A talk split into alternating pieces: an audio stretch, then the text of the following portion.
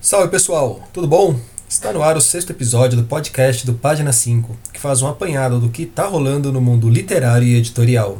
Página 5. Página 5. Seite 5. Page 5. Meu nome é Rodrigo Casarim e para quem não sabe, o Página 5 é também o blog de livros que edito no portal UOL. Eu estou no Facebook como Página 5, no Instagram como Página.5 e no Twitter como arroba Casarim. Casarim com S e com N de Nemo, do Procurando Nemo. Me sigam aí nas redes. E vamos aos destaques da semana.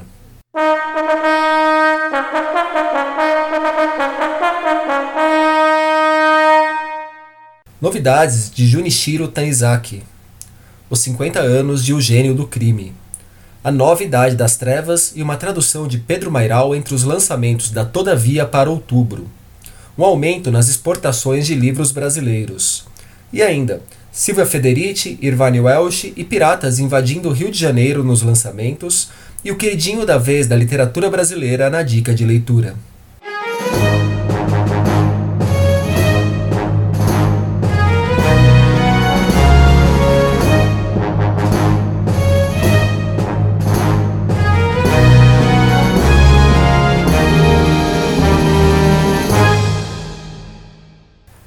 Primeiro japonês a ganhar o Nobel de Literatura foi o Yasunari Kawabata, em 1968. No entanto, Junichiro Tanizaki chegou perto de ser o primeiro a levar o prêmio para a ilha asiática. Ao longo da década de 60, seu nome foi cogitado pela Academia Sueca para a distinção máxima da literatura. Sabemos disso porque os arquivos da Academia relativos à escolha de cada ano do Nobel são sempre abertos ao público 50 anos depois do anúncio de cada vencedor. O Tanizak é publicado aqui no Brasil pela Estação Liberdade, que prepara o lançamento de mais dois livros do autor, A Ponte Flutuante dos Sonhos e Retrato de Chunkin, até então inéditos no país. Essas duas novelas serão reunidas aqui num único volume. A Ponte Flutuante dos Sonhos é de 1959 e dialoga com Genji Monogatari, livro escrito no século XI pela cortesã Murasaki Shikibu, ele é considerado o primeiro romance da literatura japonesa e, talvez, do mundo. Já Retrato de Shunkin é de 1933 e apresenta a relação entre Shunkin, uma bela e cruel artista cega cujo talento para a música atiça paixões, e Sazuki, seu ajudante e amante. Tanizaki nasceu em julho de 1886, morreu em julho de 1965 e deixou uma obra apontada como transgressora. No universo que criou, a sensualidade e o erotismo são temas fundamentais, passando ainda por assuntos como infidelidade, fetichismo, sadismo, voyeurismo e outros anseios carnais alimentados longe do julgo da moral cristã. A tradução de A Ponte Flutuante dos Sonhos e Retrato de Chunkin foi feita por um trio, Andrei Cunha, Ariel de Oliveira e Lídia Ivassa. O Andrei deu uma palavra para o podcast sobre algumas das características do Tanizaki, se liguem na pegada podólatra dele. É, o Tanizaki teve uma carreira muito longa, muito rica, escreveu muitos livros, muitos contos, e uh, o estilo dele foi mudando à medida que ele foi amadurecendo, mas existem alguns temas que são constantes em toda a obra. Um deles, as relações humanas, a complexidade das relações humanas, o fato de que toda situação tem tantos uh, pontos de vista quanto pessoas envolvidas. Uh, outro tema que é bastante constante na obra dele toda é a sexualidade, e como a sexualidade justamente é um fator que não pode ser ignorado em praticamente todas as relações humanas. E essa sexualidade do Tanizak tem algumas características especiais. Ele tinha um ideal de mulher uh, sensual bastante específico e ele tinha uma fixação na figura do pé feminino. São diversos textos dele que têm descrições de pés femininos em situações eróticas. O tradutor também falou um pouco sobre os narradores dos livros do Tanizaki. Uma outra característica da obra do Tanizaki, que é uma constante em toda a carreira dele, é o uso que ele faz de narradores. Ele tinha um, talento muito grande para criar narradores.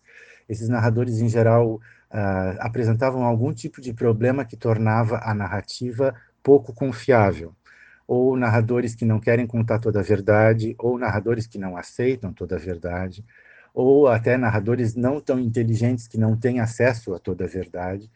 E ele passa a, a tarefa de interpretar o que está realmente acontecendo para o leitor a partir de indícios da fala do narrador. Esse jogo cria uma, uma complexidade muito grande uh, na maneira como o texto, a, a, a própria textura da prosa vai se desenvolvendo nos livros dele. E mesmo quando ele não faz esse jogo do narrador e da realidade, ele eh, sempre dá um jeito de fazer com que a gente fique sabendo o que, que diversas personagens diferentes estão pensando ao mesmo tempo sobre um, uma, uma mesma situação.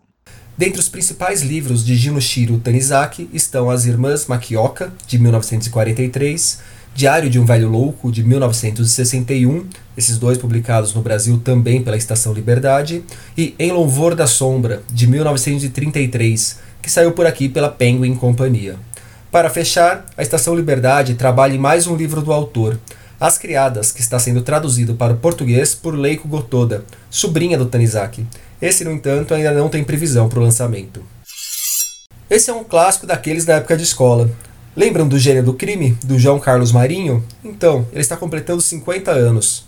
Para comemorar, a Global lançará uma edição especial da obra que, no material de apoio, tentará responder a seguinte pergunta: Por que o título segue entusiasmando leitores até hoje? Ao falar sobre as virtudes da obra, Guilherme de Vasconcelos, escritor que assina uma das análises presentes nessa nova edição, dá algumas pistas. Entre as muitas qualidades da obra do João Carlos Marinho, é possível destacar a liberdade. A liberdade que ele se dá, que ele conquista e que ele oferece como narrador. A liberdade dos personagens vivos e a liberdade que o leitor compartilha. Uma liberdade vertiginosa, instigante, às vezes incômoda e sempre divertida.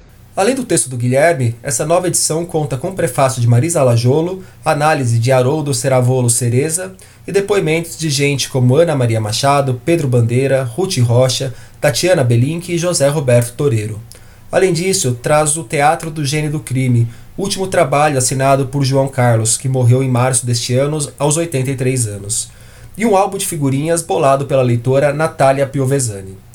O Gênio do Crime já vendeu mais de um milhão de exemplares e deu origem a outros 12 livros protagonizados pela Turma do Gordo, formada por Edmundo, Pituca, Bolachão e Berenice.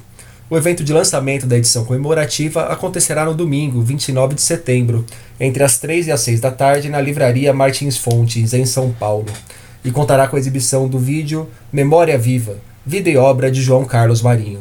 Seguindo com as homenagens, a Global relançará o site do autor, acrescentando do conteúdo inédito e um novo layout. Em outubro, todavia, vai lançar dois livros que merecem a atenção: A Nova Idade das Trevas, de James Bidley, e Uma Noite com Sabrina Love, de Pedro Mairal. Comecemos por este.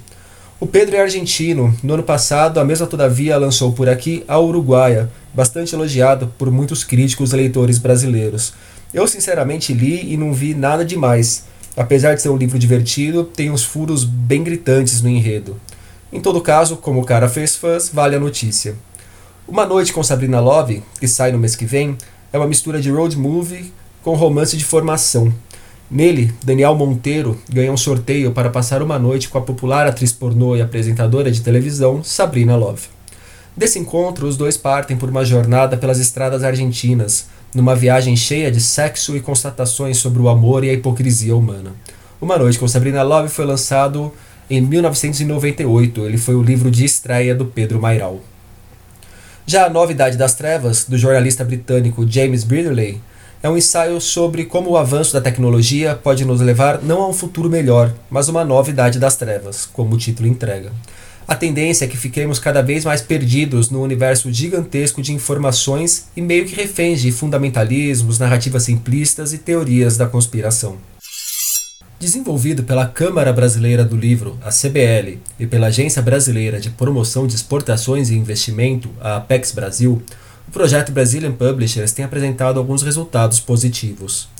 O foco do projeto é apoiar as empresas do setor editorial nacional a ganhar visibilidade lá fora e, com isso, aumentar tanto as exportações de livros como de outros produtos editoriais, contribuindo para a internacionalização do setor. O primeiro semestre deste ano, os negócios gerados superaram os números do primeiro semestre do ano passado. Em 2018, foram exportados 260 mil dólares em direitos autorais e serviços, enquanto neste ano a cifra bateu os 450 mil dólares. Já a exportação de livros saltou de 470 mil dólares para 1 milhão e 200 mil dólares, mais que dobrou.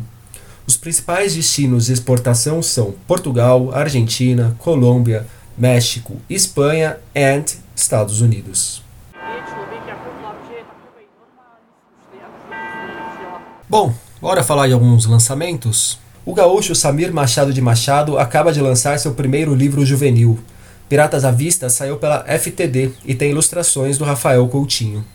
Inspirada por nomes como Robert Louis Stevenson, Pedro Bandeira e Steven Spielberg, na história três jovens precisam deter piratas franceses que tentam invadir o Rio de Janeiro no começo do século XVIII. Ouça o que Samir falou sobre o livro pra gente. Piratas à Vista é um romance histórico de aventura voltado para o leitor infanto-juvenil na tradição da Ilha do Tesouro do Stevenson e das histórias da coleção Vagalume. O livro trata da primeira invasão do Rio de Janeiro por piratas franceses em 1710, liderados por Jean-François Duclerc.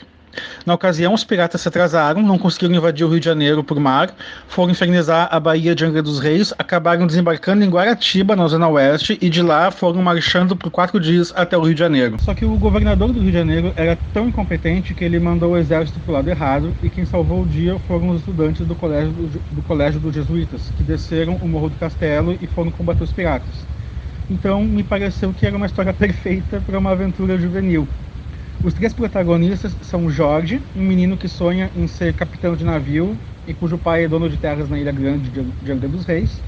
O melhor amigo dele, André, que é ridicularizado pelos colegas do colégio porque gosta de dançar balé, mas que descobre ao longo da história que ser dançarino faz dele um excelente espadachim. E a Leonor, que é a irmã do André, que adora ler e estudar, mas não pode ir à escola porque o colégio é proibido para as mulheres porém ela é a única que sabe falar francês e acaba sendo uh, levada pelos piratas para servir de intérprete.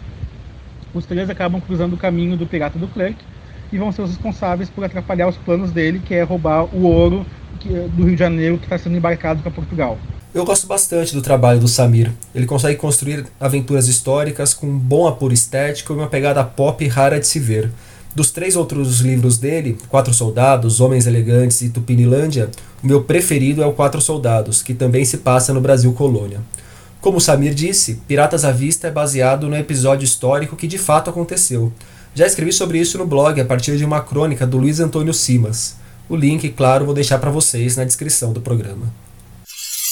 Chegou agora às livrarias o livro Mulheres e Caça às Bruxas, da Silvia Federici. Este sai pela Boitempo. Caliban e a Bruxa, o anterior, que deixou a autora bem conhecida por aqui, foi publicado pela Elefante. Em Mulheres e Caça às Bruxas, Federici volta a investigar como as mulheres foram perseguidas ao longo da história, com consequências que duram até hoje. Da atualidade, inclusive, ela traz casos de, digamos, bruxas modernas sendo perseguidas em países como Congo, Quênia, Nigéria, Gana e Índia. Mulheres e Caça às Bruxas tem a apresentação de Bianca Santana, orelha de Sabrina Fernandes e quarta capa de Maria Orlando Pinassi. A tradução é de S. Regina Candiani. A Silvia Frederici, para quem não sabe, é italiana, nasceu em 1942 e desde 1967 vive nos Estados Unidos, onde toca suas pesquisas e milita pelos direitos das mulheres. Atualmente ela é professora emérita da Universidade de Hofstra, em Nova York. Curte o escocês Irvine Welsh? Nem conhece? Ele é autor de Trainspotting, lançado em 1996, que ficou bastante badalado principalmente depois de ser levado para o cinema pelo diretor Danny Boyle. O Irvine esteve na Flip de 2016 e lembro que tinha um pessoal de meia idade que quase venerava o cara. Lembro também que a Rocco fez uma Red Ale em homenagem a ele, mas eu não consegui provar a cerveja, infelizmente. Bom, mas a gente não está aqui nem para fofocar nem para ficar com lamúrias cervejeiras. Fala do Irvine porque a Rocco lançou no Brasil, tem algumas semanas, o Cola, livro do cara publicado originalmente em 2001. Na obra, acompanhamos três décadas da história de quatro garotos que crescem entre conjuntos habitacionais e ruas de Edimburgo, capital da Escócia. A promessa é que encontremos uma narrativa marcada pela música, pelas drogas, pela violência e pelo sexo, que se desdobra numa investigação da classe trabalhadora escocesa no final do século XX. A tradução é de Paulo Reis. Hoje eu não vou me estender muito na dica de leitura, porque eu escrevi sobre esse livro esta semana lá no blog, recomendando que todos leiam. Ele só está aqui para que eu enfatize ainda mais esse quase apelo. Falo de Marrom e Amarelo, do Paulo Scott, que já deu as caras por aqui nos lançamentos do segundo episódio, inclusive com o Paulo apresentando o livro para vocês. O livro é uma obra necessária sobre racismo, colorismo e as idas e vindas da história, sobre aqueles momentos em que a vida ou o progresso parecem emperrar, retroceder, não conseguir se descolar do passado. Bem, tem muito a ver com o que a gente está vivendo em várias escalas por aqui, né? Esse livro está no hype, na moda. A impressão é que todo leitor de literatura brasileira já leu ou está lendo e elogiando Marrom e Amarelo. É o fenômeno que eu costumo chamar de melhor livro de todos os tempos da última semana. Só que, coisa rara, nesse caso, todo barulho realmente se justifica. É um livraço. Vou deixar o link para a resenha que eu escrevi para vocês lerem, tá bom? Notícias do meu umbigo. Duas boas para o povo de São Paulo. No dia 7 de outubro, eu começo a ministrar no Sesc Consolação uma oficina de escrita autobiográfica com foco principalmente em memórias, mas passando também por autobiografia e ensaio pessoal. Dois nomes que fazem parte da bibliografia, Joan Didion e Ernest Hemingway, pesos pesados, né? Serão quatro encontros em outubro mesmo, sempre às segundas, das 7h30 às 9h30 da noite. O curso custa entre 6 e 20 reais, dependendo se você é matriculado no SESC, idoso, estudante ou público geral. As inscrições já estão abertas no site do SESC, link no post do programa. E, antes do curso, no domingo, dia 6, na Praça Dom José Gaspar, mediarei uma mesa durante o Festival Mário de Andrade, A Virada do Livro, evento que rola aqui em São Paulo no próximo final de semana.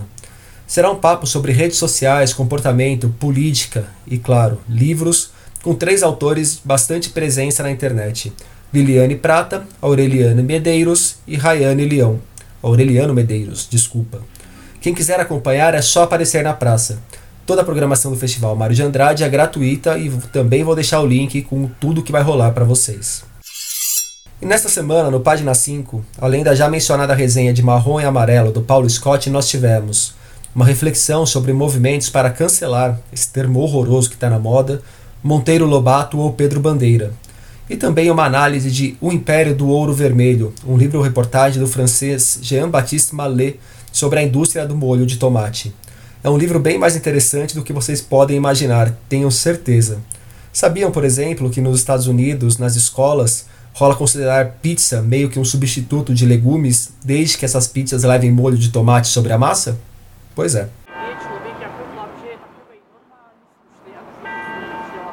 Bom, por hoje é isso, pessoal. Gostou dessa edição do podcast? Tem dúvidas, sugestões, elogios a fazer, pedras a jogar? Vocês podem me procurar nas redes sociais. Relembrando, estou no Instagram como página.5, no Facebook como página 5 e no Twitter como arroba Casarim. Casarim com S e N de Nemo.